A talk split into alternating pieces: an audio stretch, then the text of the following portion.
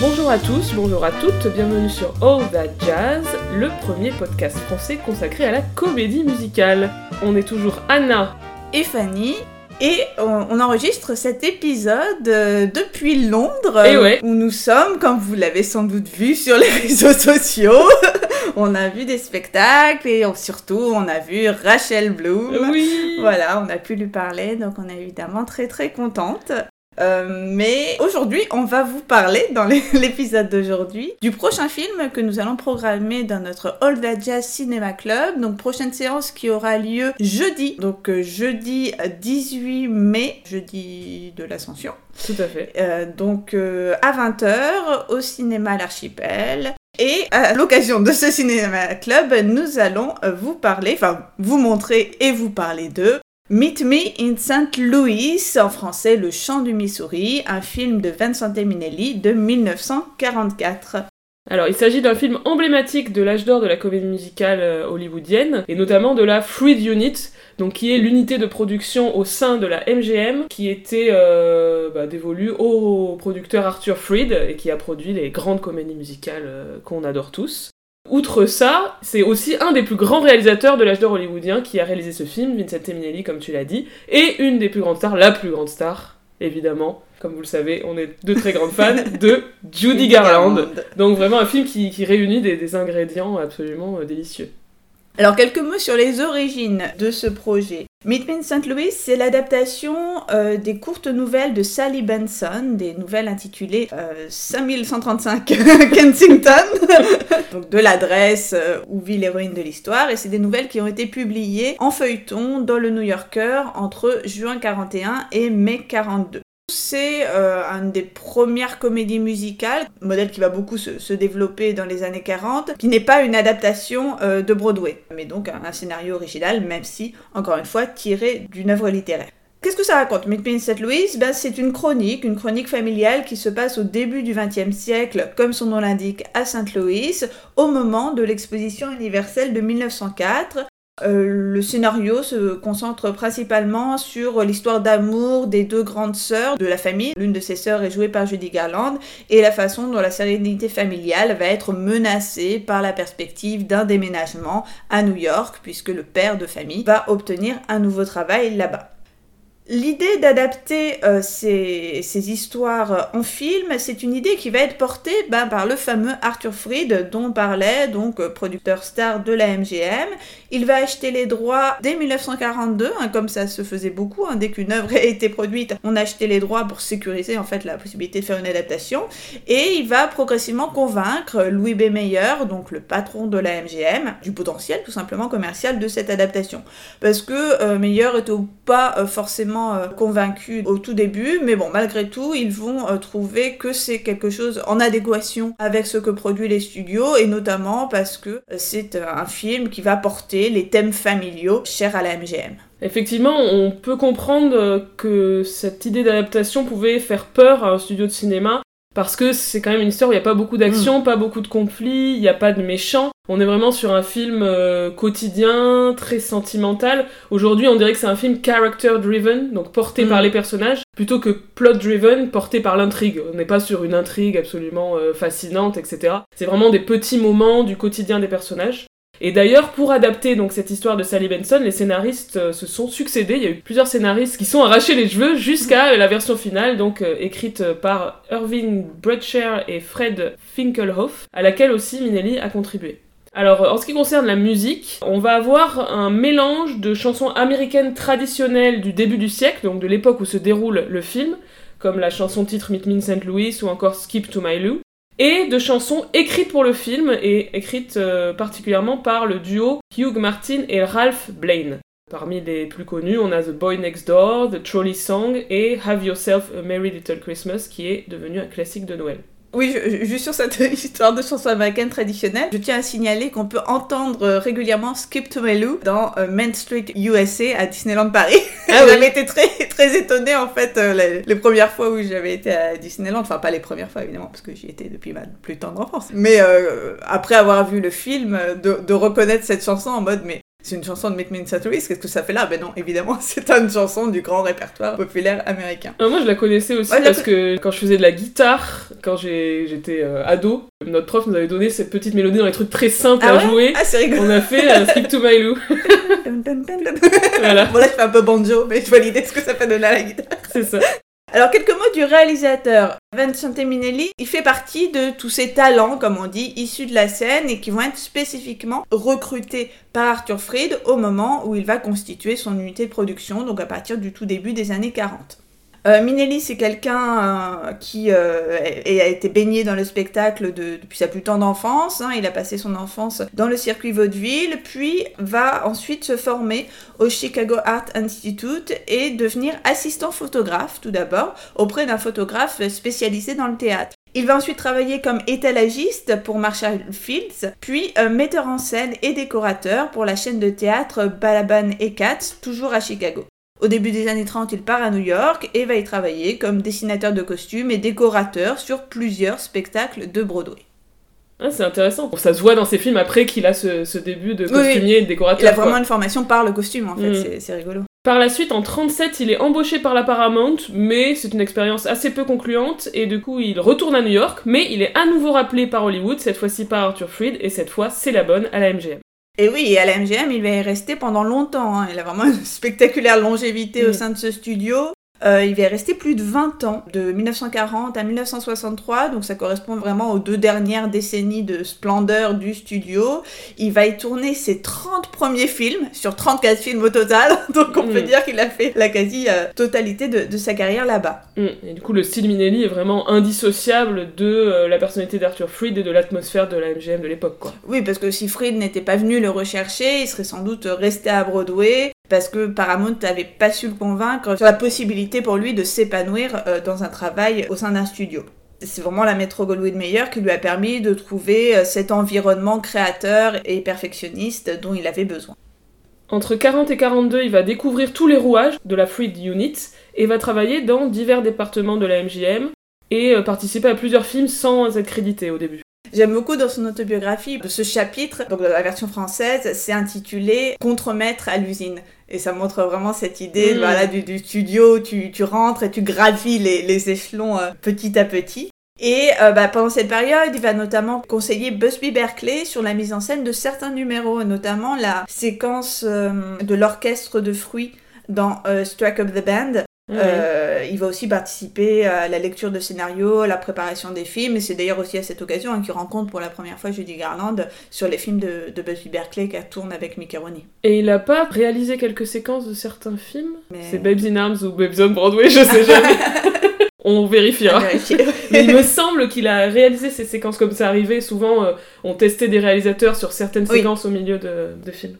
Son premier film, donc il va réaliser en entier, c'est Cabin in the Sky, donc la deuxième comédie musicale cinématographique dont la distribution est entièrement composée d'interprètes afro-américains.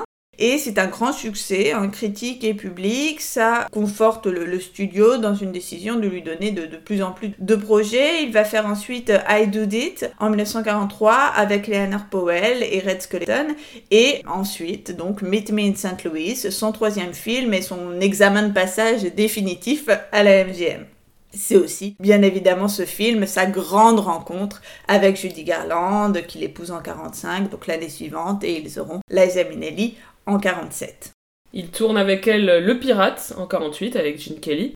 Et elle va aussi faire avec lui le film non musical The Clock en 45, euh, qui est un film que j'aime vraiment beaucoup. J'en ai parlé un petit peu dans notre table ronde sur euh, Judy Garland qu'on a fait il y a déjà quelques années. Mm. Et à laquelle vous pouvez évidemment vous reporter. Après Meet Me in St. Louis, Minelli va réaliser 11 autres comédies musicales à la MGM euh, pendant les années 40 et 50, dont notamment Yolanda et le voleur en 46, Un Américain à Paris en 51. Euh, là encore, référez-vous à notre épisode. Euh, tous en scène en 53, Brigade en 54, Gigi en 58, pour lequel il obtient l'Oscar de la mise en scène finalement, euh, après toutes ces années, euh, ça. y est, enfin il a l'Oscar. Gigi, c'est pas non plus. Euh, oui, c'est pas son meilleur. Bah, évidemment, j'ai adoré, j'ai, adoré ce film, mais ma funeste rencontre avec les Sicarons. Tout annulé. Il y a les Sicarons et il y a Creepy Maurice Chevalier aussi. Oh oui, faudrait quand même qu'on fasse un truc sur Gigi un jour. Oui, je pense. Voir tout un épisode sur Thanksgiving for Little Girls. On vous mettra un lien pour que vous voyez euh, de quoi on parle. Mais il a aussi exploré d'autres genres, surtout à partir des années 50 et du coup à partir du moment où la comédie musicale commence à décliner doucement mais sûrement, on va dire. Donc il a réalisé des comédies, Le père de la mariée en 50 et la suite de ce film Allons donc papa en 51, Il faut marier papa en 63, on voit les thématiques comiques. des films aussi sur Hollywood, Les ensorcelés en 52, 15 jours ailleurs, et un certain nombre de mélodrames. La vie passionnée de Vincent Van Gogh en 56, Thé et sympathie en 56 également, Comme un torrent en 58, Celui par qui le scandale arrive en 60 autant de genres où son lyrisme va trouver à s'exprimer et on trouve aussi d'ailleurs des, proximités dans la façon de se filmer entre certains de ses mélodrames et certains de ses comédies musicales. Je pense par exemple à la séquence finale de course-poursuite dans une fête foraine euh, dans, comme un torrent qui est vraiment filmé, on va dire, comme presque un numéro musical ou mm. une forte dimension onirique, un jeu sur les lumières, la couleur. Voilà, c'est pas une séquence musicale mais ça pourrait s'en rapprocher. Et on vous invite vraiment à découvrir les films de Minelli parce mm. qu'il a fait, enfin, il a fait vraiment de très grands films. Euh, je, conseille notamment Thé et Sympathie que je trouve mm. absolument sublime euh, et très, enfin, très intéressant et dans des thématiques étonnantes pour l'époque, je trouve aussi. Et euh, bah, il va avoir une carrière assez longue, il va tourner jusqu'au milieu des années 70 et décède en 86. Concentrons-nous maintenant sur Meet Me in St. Louis et du coup, qu'est-ce que représente ce film au sein de la carrière de Minelli alors, Meet Me in St. Louis, c'est un de ses plus grands succès commerciaux. Hein. C'est un film qui va coûter seulement 1,7 million de dollars et en rapporter 7,6. Oui, c'est le deuxième plus gros succès euh, cinématographique de l'année 44, derrière un autre film musical qui est Going My Way de Léo McCarey avec Bing Crosby. On mesure pas hein, l'importance à l'époque des comédies musicales de Bing Crosby quand même. Hein. Oui, c'est quelque chose. Hein. c'est tout un truc. Là aussi, peut-être qu'il faudrait euh, un jour faire un épisode sur Bing Crosby. Mais alors, en l'occurrence, Going My Way, je l'ai vu. Ah euh, C'est un film étonnant, assez bien, où Bing Crosby joue un prêtre c'est une histoire euh, musicale, mais au sein de l'église. Enfin, c'est très, très surprenant. Ok. Euh, donc pour en revenir encore une fois à Meet Me in St. Louis, c'est un, des films les plus ambitieux et les plus personnels de Minelli. Mm. C'est la première fois qu'il filme en couleur, et donc première fois qu'il filme en Technicolor, donc le fameux euh, procédé cinématographique qui rend les couleurs, on va dire, flamboyantes. Oui, il va adopter, on va dire, cette flamboyance mm. pour la plupart de, de ses autres films. C'est un film, in St. Louis, qui va aussi lui donner euh, l'occasion de montrer hein, son amour, on va dire, pour, les décors, notamment les décors euh, stylisés. Euh, je pense en, particulier aux séquences qui vont rythmer le passage des saisons hein, dans la grande tradition aussi du, du, mélodrame. On va avoir des, vues, en fait, de la maison des Smiths, où se déroule donc l'intrigue, à différentes saisons de l'année pour évoquer le temps qui passe. Et à chaque fois, la vue va progressivement s'animer sur, sur la première image du, film. Et concernant les décors, est embauché sur le film le décorateur Lemuel Ayers qui venait de signer à Broadway les décors d'Oklahoma. Donc c'est là aussi, je trouve, c'est toujours intéressant de voir les, mm. comment dire, les allers-retours entre Broadway et Hollywood. Euh, et d'autant plus comme Minelli venait du théâtre, il y accordait aussi, j'imagine, une importance particulière. On voit aussi dans ce film son amour et euh, l'importance qu'il donne aux costumes, euh, des costumes là encore extrêmement flamboyants. Je pense notamment à la scène du bal euh, où il va prendre soin de juxtaposer euh, deux couleurs complémentaires, le vert et le rouge, dans les robes des deux euh, sœurs Smith, contre l'avis d'ailleurs de la costumière Irene Sharaf. Il savait que en, Technicolor, ça allait, ça allait rendre magnifique, alors que voilà, ses collaborateurs pensaient que ça allait jurer. Lui, il a tenu à imposer cette complémentarité des couleurs. On retrouve aussi dans in St. Louis son goût pour le rêve, euh, parfois qui va se teinter de, de cauchemar hein, sur cette thématique du rêve. Je pense notamment à la scène euh, d'Halloween, mm. euh, où, bon, on reviendra peut-être sur cette scène un peu plus tard, hein, mais on a une forte dimension onirique à ce moment-là.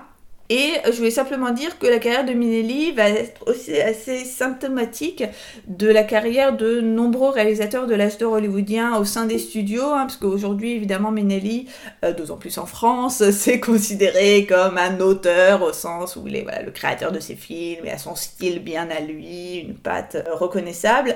Mais en réalité, c'est aussi un, réalisateur qui s'est souvent contenté d'accepter des, productions choisies pour lui par des producteurs, euh, sans qu'on ait vraiment l'impression question qu'il soit battu pour imposer un sujet aux dirigeants de la MGM. Mais malgré tout, il a réussi à imposer, imposer son style. Donc je trouve ça aussi assez, assez intéressant de, le souligner. Donc on a parlé de Minelli, mais Meet St. Louis, c'est aussi un film qui est très important euh, pour la carrière de Judy Garland. Euh, tout d'abord parce qu'au début, elle voulait absolument pas faire ce film. Elle en avait marre de, jouer encore un rôle de, jeune fille. Hein. Le personnage d'Esther euh, lui semblait être un personnage un peu niais, voilà, qui, ne faisait que reconduire cette image enfantine dont elle voulait se défaire après la série des Backyard Musical qu'elle avait fait avec Mickey. Euh, finalement, elle sera convaincue par Minelli d'accepter le rôle. Oui, Minelli qui de fait lui propose quand même carrément autre chose que ce qu'elle a fait auparavant. Même mm. si c'est aussi un personnage d'adolescente, elle est quand même moins juvénile que dans ses comédies avec Mickey Rooney ou que dans Le Magicien d'Oz d'ailleurs. Mm. Elle change vraiment de style en fait à ce moment-là. Elle, elle, devient, même si elle joue quand même une ado, elle a un style beaucoup plus adulte, même euh, dans la coiffure, le maquillage. D'ailleurs, Minelli a demandé à ce que la maquilleuse Dottie Pondell s'occupe de Judy. D'ailleurs, euh, Dottie Pondell, c'est une des premières femmes à avoir été chef maquilleuse. Euh, avant, c'était des hommes, comme quoi les, ah métiers qu'on imagine euh, féminins, masculins, en fait, ah, c'est faux, hein. ça change au, cours de l'histoire. Et donc, Dottie Pondell, elle donne à Judy un nouveau look qui change de son style ado. Et du coup, Judy est complètement convaincue par ça. Et elle demandera ensuite sur tous ses autres films à ce que ce soit cette maquilleuse qui s'occupe d'elle c'est vraiment un, rôle, ce rôle d'Esther, un rôle qui l'a fait grandir.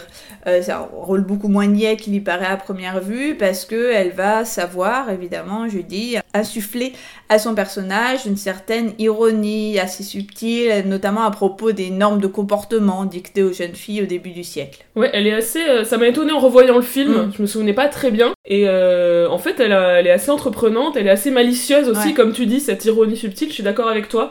Euh, notamment la très belle scène après la, fête où elle demande donc à, son, à son love interest de l'accompagner dans la maison pour éteindre les lumières. C'est très, euh, enfin, elle flirte avec lui, mais c'est très subtil, ouais. Et aussi, elle est, c'est elle qui va lui chanter une sérénade, c'est la chanson Over the Banister, et c'est lui à ce moment-là qui, euh, qui limite, enfin qui devient timide et qui fuit parce qu'elle est, même si elle est pas du tout, c'est pas Betty Garrett dans On the Town, mais mais elle, voilà, elle lui fait un peu une sérénade quoi. Enfin, c'est, c'est assez touchant et, et assez étonnant, je trouve.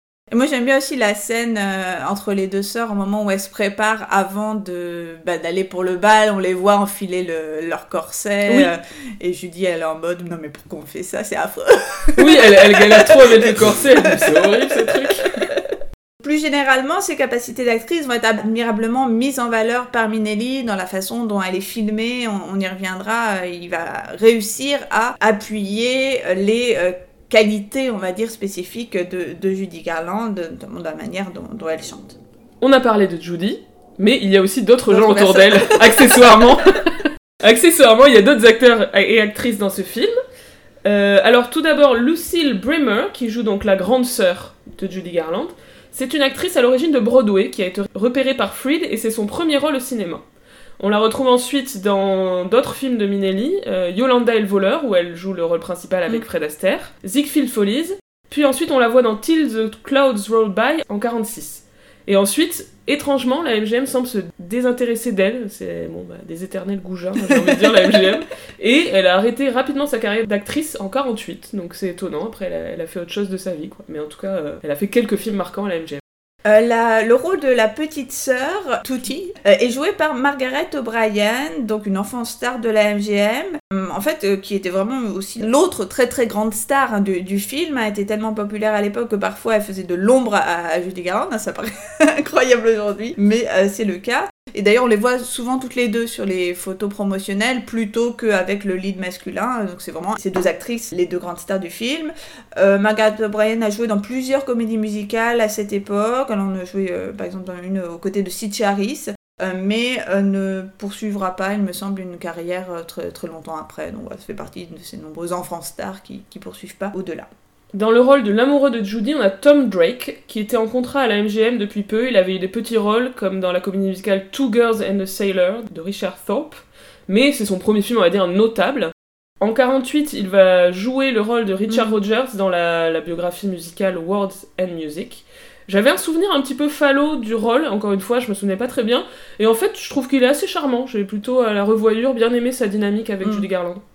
Le rôle du père est joué par euh, Léon Ames, qui euh, a également un second rôle dans Le Facteur sonne toujours deux fois en 46 et il va jouer à plusieurs fois, à plusieurs reprises des rôles de père de famille nombreuses dans Little Women en 49, dans On Moonlight Bay en 51 et dans sa suite By the Light of the Silvery Moon en 53 et j'aime beaucoup l'idée qu'il joue aussi le père dans ces deux films hein, On Moonlight Bay et, euh, et sa suite qui sont des copies conformes Warner enfin c'est vraiment presque des plagiats Warner hein, de Meet Me in St. Louis avec Doris Day à, la place de Judy Garland.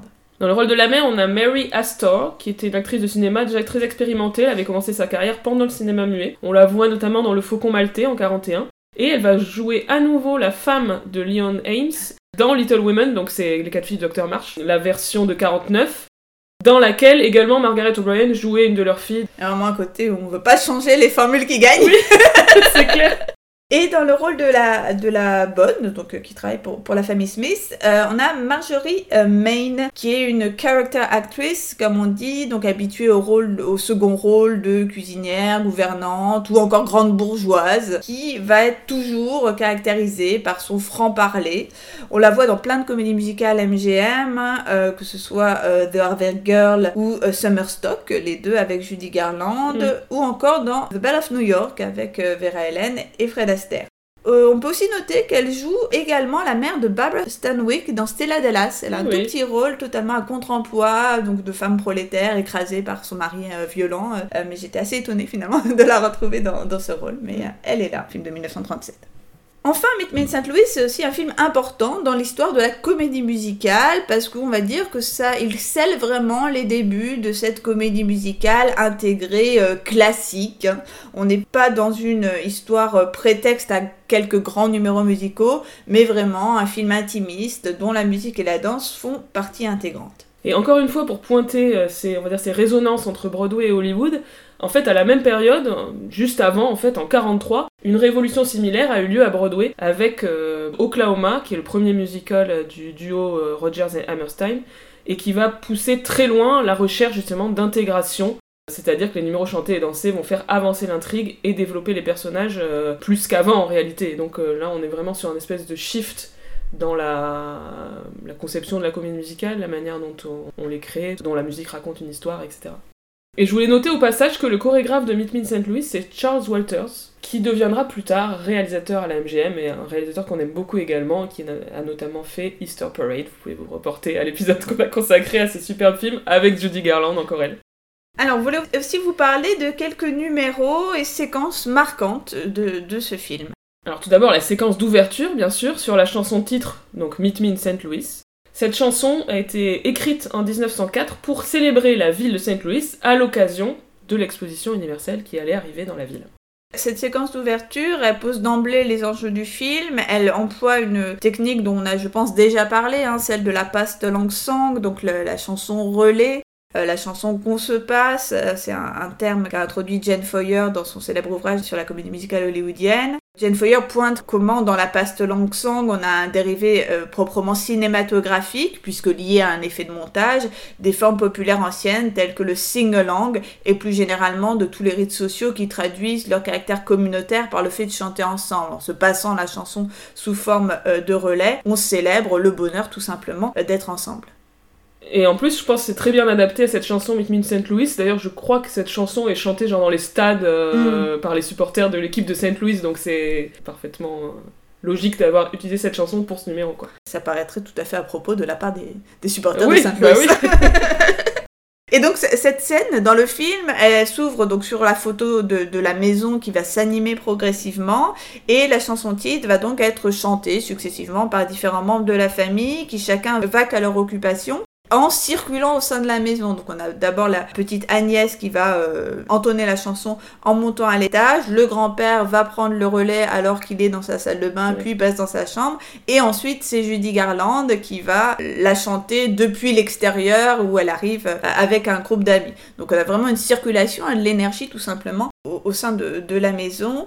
Et le jeu sur les espaces et les déplacements des personnages sert aussi bien à représenter cette cohésion familiale qu'à diffuser donc l'esprit de l'entertainment dans toute la maison. Ce numéro introductif va poser d'emblée les termes du film. L'enjeu sera de préserver justement euh, au sein du foyer cette solidarité familiale et c'est pas un hasard évidemment hein, si la chanson qui va sceller l'unité familiale célèbre également Saint-Louis en liant donc la solidarité familiale et l'enracinement géographique. Mm. Et d'autant plus qu'elle est reprise après dans un joli moment, euh, en duo entre les deux sœurs au piano. Je trouve ce, moment très, très chouette. Euh, un truc de complicité. Et c'est assez intéressant aussi narrativement, puisque ce moment de complicité est interrompu par l'arrivée du père qui rentre à la maison un peu de mauvaise humeur. Et donc ça annonce que euh, le père va bouleverser l'équilibre mm. familial quand il va annoncer un peu plus tard dans le film qu'ils doivent déménager à New York. Ouais, va, va menacer tout simplement ce bonheur lié à Saint-Louis, quoi. Exactement. Une autre chanson dont on voulait parler, on va dire un autre classique d'entre les classiques des numéros de Judy Garland, c'est euh, The Boy Next Door, donc la chanson pendant laquelle Esther exprime son désir caché pour John, donc le mec d'à côté, littéralement, le voisin, elle exprime son impression d'être invisible et évidemment la crainte que cet amour ne soit pas partagé. C'est une balade très lente, très mélancolique, qui, euh, selon Thomas Ishak, emprunte le tempo de la valse sans avoir le caractère prévisible des balades de type valse. Parce qu'en effet, c'est une chanson qui va désarçonner notamment par son couplet, inhabituellement long et répétitif, hein, parce qu'on a 24 euh, fois la même note sur la phrase qui énonce les adresses des deux jeunes amoureux. Oui, j'adore. Though I live at 5133 Kingston Avenue and he lives at 5133. c'est très très bien.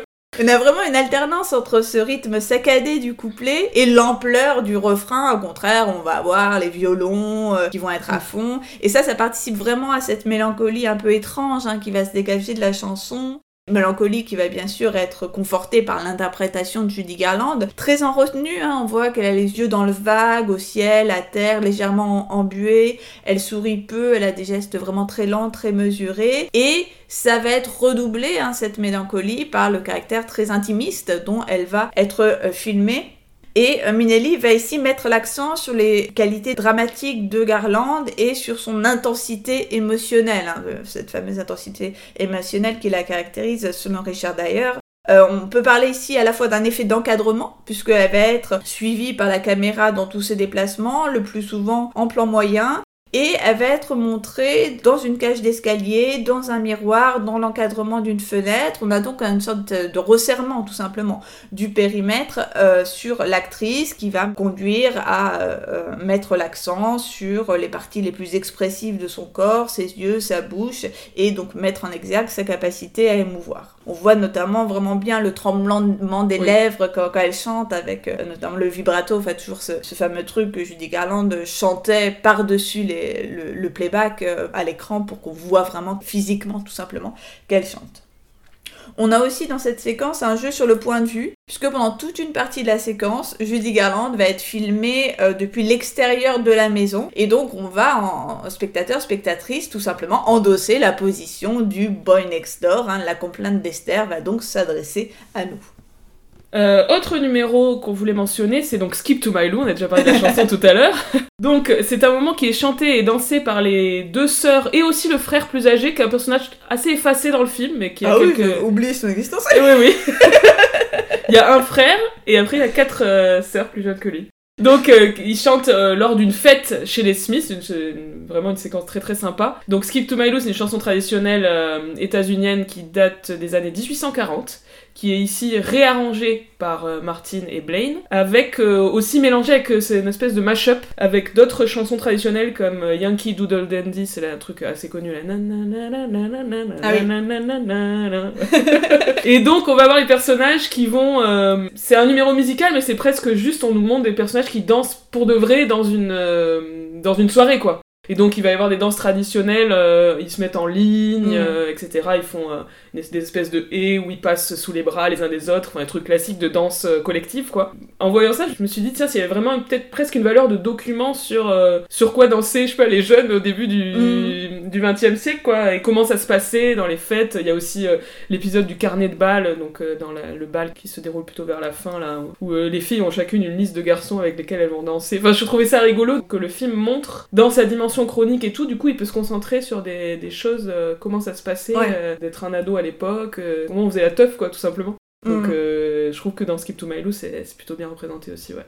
Avec euh, aussi euh, au sein de, de cette fête des moments donc, où on les voit danser en tant que danse sociale, on va dire que les, les personnages dansent euh, pour le plaisir de, de danser entre eux, et des moments où au sein de cette fête, certains personnages vont se mettre à faire un spectacle pour d'autres personnages, comme c'est le cas de la- la- l'autre chanson dont tu voulais parler, Under the Bamboo Tree. Ah oui, complètement. Donc Under the Bamboo Tree, c'est une chanson euh, qui date de 1902, qui a été écrite par Robert Cole, J. Rosamond Johnson et James Weldon Johnson. C'est des auteurs afro-américains.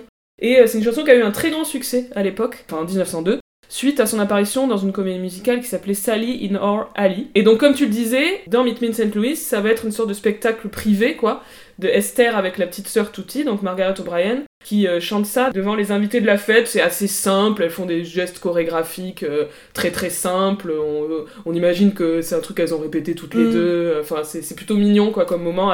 Là encore, on- ça montre bien la complicité des, des deux sœurs, je trouve. Et moi j'ai toujours euh, trouvé justement ce moment euh, malgré tout un peu étrange où t'as quand même l'impression qu'à un moment donné il faut mettre plus en avant les deux stars du film et du coup elles vont faire un truc toutes les deux un peu out of nowhere quand même. oui, oui, un peu out of nowhere, oui, oui, c'est un prétexte, c'est sûr, c'est sûr. Et euh, du coup, ça m'a interrogé parce qu'avant le numéro, elles disent qu'elles vont faire ce numéro, non? Et elles annoncent qu'elles vont faire un cakewalk. Alors je me suis demandé ce que c'était. Et en fait, il s'agit de danses comiques qui ont été inventées au milieu du 19e siècle par les esclaves noirs aux États-Unis et qui s'est popularisé ensuite dans tout le pays jusque dans les années 1900, etc. Et ça consistait à faire des mouvements et des poses un peu guindées, très exagérées. Et apparemment, ça viendrait de euh, l'idée de se moquer des attitudes des maîtres blancs de la part des esclaves, donc. Et euh, là encore, je me suis dit, tiens, c'est intéressant que le film montre euh, l'influence de la culture afro-américaine euh, sur euh, ces personnages euh, dans une ville moyenne euh, états-unienne, tu vois. Enfin, c'est, c'est, ça pourrait être étonnant. Et en fait, ouais, c'est une chanson qui avait un énorme succès à cette époque, donc euh, on se dit que les enfants et les ados de l'époque, ils connaissaient et ils faisaient des chorés dessus, quoi. Enfin, ouais, je trouve ça intéressant aussi. Mhm. Autre classique de Judy Garland dont vous voulez dire quelques mots, le- la chanson The Trolley Song. Oui, alors sur l'histoire de la chanson, il y avait donc une scène dans le scénario avec cette histoire de trolley, mais les auteurs des, des chansons, donc euh, Blaine et Martin, savaient pas trop quoi en faire. Ils ont écrit une première chanson qui ne convenait pas à Freed, et donc euh, Blaine se rend dans une bibliothèque pour faire des recherches, et il trouve une photo d'un vieux tramway de Saint-Louis, donc, avec la légende Clang, clang, clang when the trolley. Et donc, c'est la première phrase de la chanson, c'est il a trouvé l'inspiration grâce à ce truc de clang clang clang. Effectivement euh, ce qui est assez malin dans l'écriture de la chanson c'est ce clang clang clang when the trolley ding ding ding etc et après zing zing zing went my heart. Donc euh, il y a parallèle entre la cloche du tramway et le cœur de, du personnage féminin qui s'emballe quoi. D'ailleurs c'est dans le numéro dans le film euh, la clochette du trolley qui lance la- le numéro musical, il y a un truc d'intégration très très bien fait où on entend ding ding ding et c'est ça qui euh, permet la transition vers la musique. Enfin, c'est vraiment très très astucieux et très bien fait. Et par ailleurs, visuellement, le numéro est très très beau avec Judy dans sa veste noire et blanche qui se détache par rapport euh, aux gens autour d'elle. Donc le, le trolley est absolument bondé. Et t'as plein de, nanas autour d'elle en costume coloré euh, et tout le monde l'écoute avec passion ce qu'elle raconte. Donc sa, sa rencontre amoureuse. Et ils reprennent même en chœur ce qu'elle vient de chanter. Il y a ce moment trop charmant où euh, les, autres, euh, les autres personnages reprennent ce qu'elle vient de dire et, et elle bat des bras comme une chef d'orchestre. c'est vraiment très très très mignon quoi. Euh, et donc voilà, comme tu disais, c'est une chanson qui, qui a une postérité assez importante, qui a été notamment nommée pour l'Oscar de la meilleure chanson et qui a ensuite été chantée très souvent par Judy en concert. Et euh, c'est une chanson qui va être aussi reprise dans Glee dans un des moments les, les plus what the fuck de la série. On dit souvent ça, donc c'est qu'il y a quand même beaucoup Ouais, des moments what the fuck. Elle est chantée en fait par Jen Lynch et Carol Channing, donc euh, par les personnages de Sue Sylvester et de sa mère. Et Mm. donc la motivation de l'intégration de cette chanson dans la diégèse, c'est que les parents de se seraient rencontrés à bord d'un trolley et du coup elles se mettent à chanter ce trolley song. Ça n'a aucun sens évidemment, c'est Glee. Des fois, on sent qu'ils bon, ils sont pas allés chercher très loin la, la justification euh, des numéros musicaux. Et donc, chanson ultra célèbre, on en a un petit peu parlé tout à l'heure, Have Yourself a Merry Little Christmas. Donc, c'est un solo de Judy qui chante tristement à sa petite sœur à un moment où euh, tout le monde va mal dans la famille à ce moment-là. Très beau numéro, très simple aussi, euh, à la fenêtre, euh, vraiment très très bien filmé avec une lumière qui met en valeur euh, Judy Garland, son visage mélancolique, c'est très beau. Anecdote sur la chanson également, je crois qu'on avait parlé dans notre épisode sur les comédies musicales de Noël. Les paroles déjà tristes de la chanson étaient encore plus sinistres à la base. Et apparemment, euh, Judy Garland, Minelli et Tom Drake étaient tous les trois d'accord pour dire que c'était vraiment trop trop trop déprimant. parce que il y a une phrase qui disait Have yourself a merry little Christmas, it may be your last. C'est peut-être ton dernier. Next year we may all be living in the past. Donc l'année prochaine, on vivra tous dans le passé. Donc c'était vraiment déprimant. Et c'est devenu Let your heart be light. Next year, all our troubles will be out of sight. Donc euh, que ton cœur soit léger. Euh, l'année prochaine, nos, nos soucis euh, seront partis, quoi. Beaucoup plus, quand même, plus d'espoir, on va dire.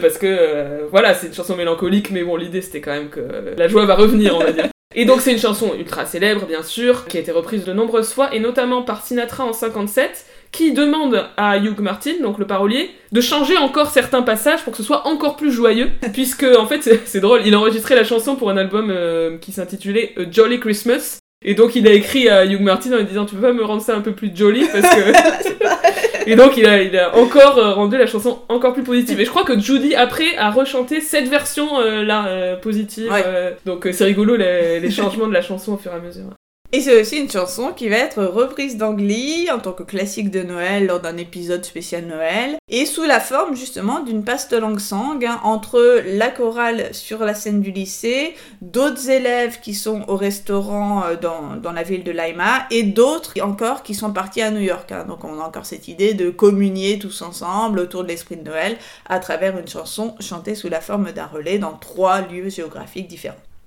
Alors je voulais noter euh, quelque chose que j'ai appris en faisant des recherches. Euh, une chanson coupée qui s'appelait Boys and Girls Like You and Me, qui a été écrite pour le coup pas par euh, Hugh Martin et Ralph Blaine, mais par Rogers et Hammerstein, qui commençaient à, écrire ensemble à cette époque et qui avait écrit cette chanson à l'origine pour Oklahoma, donc il y a encore un lien avec Oklahoma, c'est rigolo. Mais qui avait été coupé pour Oklahoma, et du coup, je sais pas comment il avait refourgué à, à Arthur Freed, quoi. Et du coup, anecdote rigolote, Hammerstein Apprenant que peut-être la chanson va être coupée, écrit un télégramme à Freed en juillet 44. Il lui dit Boys and girls chassés de Saint-Louis, me dit-on. Confirmé ou démenté Ne veut pas me jeter dans l'East River sur une simple rumeur. et donc, Freed répond Regrette suppression Boys and Girls, mais Judy la chantera dans le prochain film. Nous adorons la chanson et la malchance a voulu que toute la séquence dont elle faisait partie a été coupée après essai pour cause de longueur. Ne pas vous jeter dans l'East River. Donc je trouve c'est rigolo, c'est intéressant. Je crois qu'on peut entendre euh, Boys and Girls Like You and Me. Par contre, euh, du coup, euh, la séquence, encore une fois, c'est une nombreuse séquence qui a disparu, quoi. Mm. Et euh, je voulais compléter parce que quand, tu m'as parlé de cette anecdote, je me suis rendu compte en fait que j'avais moi-même aussi été ouvrir ces fameuses boîtes en fait et j'ai les mêmes notes sur mon ordinateur que ce que tu cites. Et euh, juste pour avoir la fin de l'histoire, hein, euh, non seulement elle lui dit de pas se jeter dans l'East River, mais aussi après il y a des échanges au sein de la MGM sur le fait de faire un, un waiver, comment dire, je pense quelque chose comme un avenant au contrat parce que ils ont peur d'être attaqués en fait parce qu'il était conclu qu'ils allaient utiliser ce numéro. Mmh. Et du coup, il y a deux, trois échanges de nature juridique sur le fait, bah oui, on n'a pas utilisé le numéro, il faut que pour éviter des problèmes dans le futur, on euh, modifie tout simplement ce qui était convenu avec, euh, avec les, compositeurs euh, dont il semblait donc avoir un petit peu peur des représailles et pas simplement de se jeter dans, dans les streamers. Quoi. Bah, Rogers et Hammerstein, c'était, ça faisait pas longtemps qu'ils travaillaient ensemble, mais les deux étaient déjà très puissants. Mmh. Rogers avait travaillé avec Lawrence Hart, Hammerstein, il avait fait Showboat, il avait fait plein de trucs, donc je pense qu'ils étaient quand même déjà bien installés, ils, ils défendaient pas mal leurs droits, j'imagine. Ça montre aussi comment, euh, des fois, on se dit Ah, tiens, ils vont intégrer tel numéro musical à tel moment de l'intrigue. En fait, peut-être que des fois, c'est juste qu'ils avaient des obligations contractuelles de mettre telle ou telle chanson. Et après, nous, on se torture la terre de dire Ah oui, ils ont voulu faire ça et tout ça. Non, non, les gars, c'est qu'à un moment donné, il fallait mettre cette chanson. Bon, bah. oui, non, c'est super intéressant. C'est pour ça que c'est toujours euh, bien de parler du contexte de production des films, quoi. Et donc, pour finir sur cette chanson Boys and Girls Like You and Me, elle n'a jamais été présente dans un autre film, contrairement à ce que Essaie de leur faire avaler. Parce qu'ils ont fait un fameux waiver. Voilà. Donc voilà, ça n'a jamais eu lieu, mais cette chanson a été repêchée et un petit peu retravaillée par Rodgers et Hammerstein des années plus tard, en 57, pour leur musical Cinderella, mais a été coupée de la, en gros de la plupart des productions de Cinderella. Donc c'est un peu la, chanson maudite quoi, qu'on verra jamais vraiment euh, mise en scène dans toute sa gloire. Quelques mots des valeurs qui vont être portées par ce film. Ah, là, on est vraiment dans, un de ces films qui va célébrer l'Amérique des petites villes, du temps jadis. Et évidemment, c'est une thématique hein, qu'on retrouve dans une grande partie des comédies musicales hollywoodiennes classiques. Oui, alors du coup là, je, on voulait euh, évoquer la notion de folk musical. Je sais pas si on a jamais trop parlé de ça, euh, la distinction des trois grands types de comédie musicale selon Rick Allman. Non, on a euh, beaucoup parlé du show musical ou du backstage musical, mais Voilà. un peu moins des deux autres. Et les deux autres, bon, on vous en parlera plus tard à l'occasion d'un film Fairy Tale, donc il y a le Fairy Tale. Et le troisième, c'est le folk musical, donc euh, ce sont des comédies musicales qui prennent place dans une Amérique d'autrefois, fantasmée bien évidemment, et qui vont célébrer l'appartenance à un groupe et l'attachement aux racines, à la terre. Euh, là encore, on peut trouver aussi des points communs avec Oklahoma, qui lui aussi euh, se déroule au début du siècle et célèbre la communauté, l'appartenance à un territoire, avec des personnages simples, loin de la sophistication supposée de- de la vie urbaine. Et la réplique finale de Judy Garland euh, dans le film, hein, au moment de l'inauguration de l'Expo universelle, euh, oh là là, genre c'est merveilleux. Et ce spectacle que nous voyons, enfin je pas exactement ce qu'elle dit, mais elle finit par Right here in St. Louis. Euh, donc euh, ici où, où nous vivons à St. Louis, ça fait bien évidemment écho au fameux No Place Like Home du magicien d'Oz. Cette idée qu'on n'est jamais aussi bien que chez soi. Hmm. L'autre thématique dont on voulait parler, c'est le récit de coming of age, donc euh, le, de passage à l'âge adulte, hein, ce qu'on appelle le récit initiatique. Je voulais signaler que je trouvais que ça euh, faisait écho avec certains codes du teen movie, qui est un genre qui émerge à ce moment-là. Et je trouve qu'il y a certains moments, euh, comme on le disait, sur les mœurs adolescentes, qui Mm. sont plutôt bien vus. Et notamment la, séquence du, bal de Noël, dans le fait que euh, le film se moque des nerds qui dansent avec Esther, parce que genre, euh, bon, à la faveur d'un- d'une histoire, on va pas trop vous raconter, mais en gros, elle échange son carnet de bal, donc la liste des, des garçons avec qui elle va danser avec une autre, et du coup, elle se retrouve avec euh, que des nuls. Et elle danse avec des mecs voilà qui sont pas très beaux, qui sont un peu empotés et tout, donc ça fait vraiment film film d'ado qui se moque des des nerds. Enfin je sais pas, je trouve que c'est assez rigolo et étonnant. Et euh, on va avoir euh, pour chacune des, filles de la famille Smith euh, une sorte de rite de passage, hein, chacune a son rythme. Pour Rose, ça va être le mariage, pour le personnage de Jugarland, l'apprentissage de la séduction. Et pour Tutti, donc la petite dernière, on peut voir la séquence de Halloween, hein, dont on parlait tout à l'heure, comme une métaphore de la fin de l'innocence et de la douceur de l'enfance. Hmm. Cette séquence d'Halloween, elle est, elle est étrange, elle est assez longue et elle est filmée comme un moment de, de suspense presque, euh, presque horrifique en fait. Il y a Mm. des codes euh, de mise en scène étonnants. Euh, bah, c'est la nuit, il y a le vent qui souffle fort, il y a une musique très intense. Euh, on a aussi un point de vue presque subjectif euh, de la petite fille avec la caméra qui se met souvent à sa hauteur, donc on est vraiment avec elle dans ce moment où elle est vraiment angoissée quoi. Et c'est un moment effectivement où elle affronte ses peurs. Et d'ailleurs, Minelli a adoré cette séquence et il s'est battu pour la garder dans le film. Et euh, signe que cette séquence est, est vraiment euh, à part et euh, peut-être détonne en quelque sorte avec le, le reste du film, c'est une scène qui est parfois coupée dans les versions télévisées de euh, Made in St. Louis. Alors, est-ce que c'est pour des raisons de longueur? Mais bon, le film n'est pas très long au total, hein, c'est moins de deux heures. Est-ce que c'est parce que voilà, c'est une séquence qui va trop emporter le film vers autre chose Mais c'est assez étonnant, je trouve, que ce soit coupé. Pauvre. Bah oui. Alors que c'est ce qu'il préférait. Mais ça, on s'en fout. Vision artistique, tout ça. Alors je voulais faire un dernier petit point parce que euh, un auditeur qui se reconnaîtra m'a dit euh, c'est sacrilège de pas passer euh, le chant du Missouri à, à Noël parce que voilà il disait que c'était un film de Noël. Alors ça se discute. D'ailleurs on en avait parlé dans notre épisode sur les comédies musicales de Mm. Noël. Donc voilà. C'est vrai que Noël est un des climax émotionnels du film. hein. C'est un moment de, de grande tristesse pour les personnages puisque toute la famille sait qu'ils vont devoir partir. Et ensuite c'est le moment de grand bonheur puisque c'est à Noël que euh, le père euh, change d'avis et décide euh, que la famille va rester à Saint-Louis, de pas prendre ce travail à New York. Mais quand même, je trouve que c'est pas qu'un film de Noël, parce que c'est vraiment quelque chose sur le passage du temps. Ça se déroule sur toute l'année. On a, comme tu le disais, les, différentes saisons qui sont marquées. Enfin, c'est vraiment écrit à l'écran, Mm. euh, spring, summer, etc. Et donc, euh, c'est quelque chose, euh, ouais, sur le passage du temps, quoi. Ça commence en été, ça se termine au printemps, au moment du début de l'exposition universelle qui a donc commencé le 30 avril 1904. Et on va accompagner une famille sur une année et on les regarde changer, un peu ou beaucoup selon les personnages. Et on va les laisser à la fin sur une note optimiste. Donc euh, il y a vraiment comme ça l'idée que sur un an, quelque chose s'est passé dans cette Mhm. famille, même s'ils restent sur place, ils ont quand même changé quoi. Et euh, ce classique d'entre les classiques, Meet Me in St. Louis, a fait l'objet d'autres adaptations, malgré tout. hein. On les connaît moins, mais on va vous en dire quelques mots. Non, effectivement. Alors, il y a eu un remake télévisé en noir et blanc en 59, d'après le scénario du film, donc, avec Jane Powell dans le rôle d'Esther. Un remake euh, musical? Oui. Ok. C'est quand même curieux de se dire euh, que euh, St. Louis, qui semble être avant tout un film euh, assez spectaculaire, hein, on parlait de l'importance de, des décors, des costumes, de la couleur, va être jugé en 59 comme un matériau tout à fait approprié pour être télévisé et donc euh, vu sur un petit écran. Après, on pourrait se dire que le côté justement très intimiste C'est ce que j'allais dire. du film le fait apparaître à l'époque comme euh, approprié pour la télévision, télévision, alors jugé comme le média de l'intime, du domestique. Donc euh, je trouve que c'est assez ambivalent finalement ce, ce choix.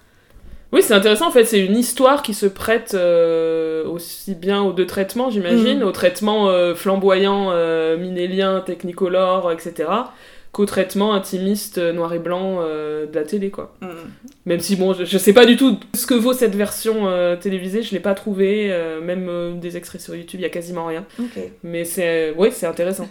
Et il y a eu aussi une nouvelle version en 66 qui est pour le coup non musicale. Je pense que c'est aussi symptomatique. En Mm. 66, on est déjà à changer d'époque, on fait quasiment plus de comédie musicale, quoi. Et alors, intéressant aussi, il y a eu une adaptation sur scène. euh, donc d'un film, c'est devenu un show sur scène. C'est plus rare, on va dire, dans ce sens ciné vers le théâtre que l'inverse. Mais ça arrive quand même. Alors, j'ai trouvé qu'apparemment il y avait déjà une version scénique jouée en 60 à St. Louis, mais là j'ai pas trouvé plus d'infos. On va dire que l'adaptation la plus célèbre scénique de Meet Me in St. Louis, c'est celle qui ouvre en 89 à Broadway. Euh, Il y avait eu, on va dire dans les années précédentes, d'autres adaptations sur scène de classiques euh, de l'âge d'or hollywoodien. On a vu une adaptation de Gigi en 73, une adaptation de 42nd Street en 80 et euh, l'adaptation de Chantons sous la pluie en 83.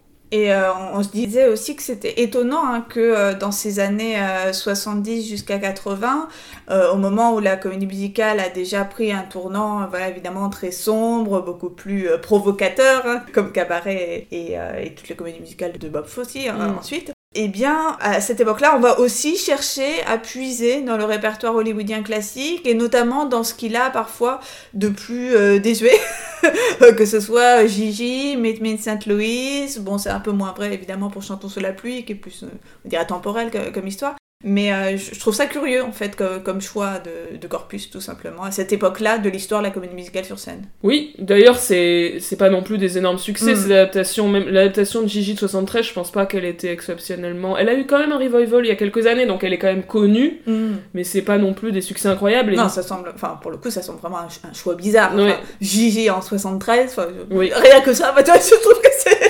oui, c'est étonnant, ouais. Et Meet Me in St. Louis est resté quelques mois à Broadway, un succès, on va dire, moyen, quand même quatre nominations aux Tony Awards, donc ça c'est un peu sorti du lot, mais c'est voilà, c'est quand même quelque chose qui est pas, euh, pas resté dans les mémoires. hein. Il y avait quand même un livret de Hugh Wheeler qui était, euh, dix ans auparavant, le librettiste de Sweeney Todd, donc c'est Mhm. étonnant quand même, c'est pas la même ambiance. Et euh, donc dans cette version scénique, on avait euh, des chansons supplémentaires et aussi apparemment une dimension plus chorale, Ok. avec euh, un focus moindre sur le personnage d'Esther, donc peut-être pour se distinguer aussi du film, pour Mhm. proposer quelque chose d'un peu différent. Dans le rôle de d'Esther, on a justement euh, Donna Kane, dont j'ai pas trop trouvé trace après, donc euh, je pense qu'elle a pas beaucoup fait, fait carrière ensuite. Non, apparemment, mais par contre, il y avait quelques euh, interprètes assez connus, notamment George Hearn dans le rôle du père. George Hearn, euh, qu'on connaît pour avoir joué notamment dans Sweeney Todd et dans La Cage aux Folles quelques années auparavant. Et dans le rôle de, la, de Katie, la domestique, on avait Betty Garrett. Notre. euh, voilà, Fanny fait un cœur avec les doigts, voilà. Tout on, est on est trop fan de Betty Garrett, donc euh, on a, vous a déjà parlé d'elle évidemment, euh, qui est notamment la chauffeuse de taxi dans Undertown. Elle avait 70 ans à l'époque, euh, j'ai pas retrouvé non plus de. Ah ouais, ça, ça, ça donne envie. Ouais, ça j'aurais bien vu, ouais. Donc intéressant de voir quand même, la, la- on va dire, la postérité de, de Meet Me in St. Louis, euh, même si euh, toutes les adaptations euh, n'ont pas été des, des grandes réussites, mais voilà, c'est quelque chose, c'est quand même un film euh, ultra célèbre aux États-Unis, euh, voilà. Donc on espère que vous viendrez le découvrir ou le redécouvrir avec nous. Donc euh, jeudi, ce jeudi, là, là, là, tout de suite, là, c'est jeudi 18 mai à, à 20h, pour une fois, euh, à l'archipel à Paris.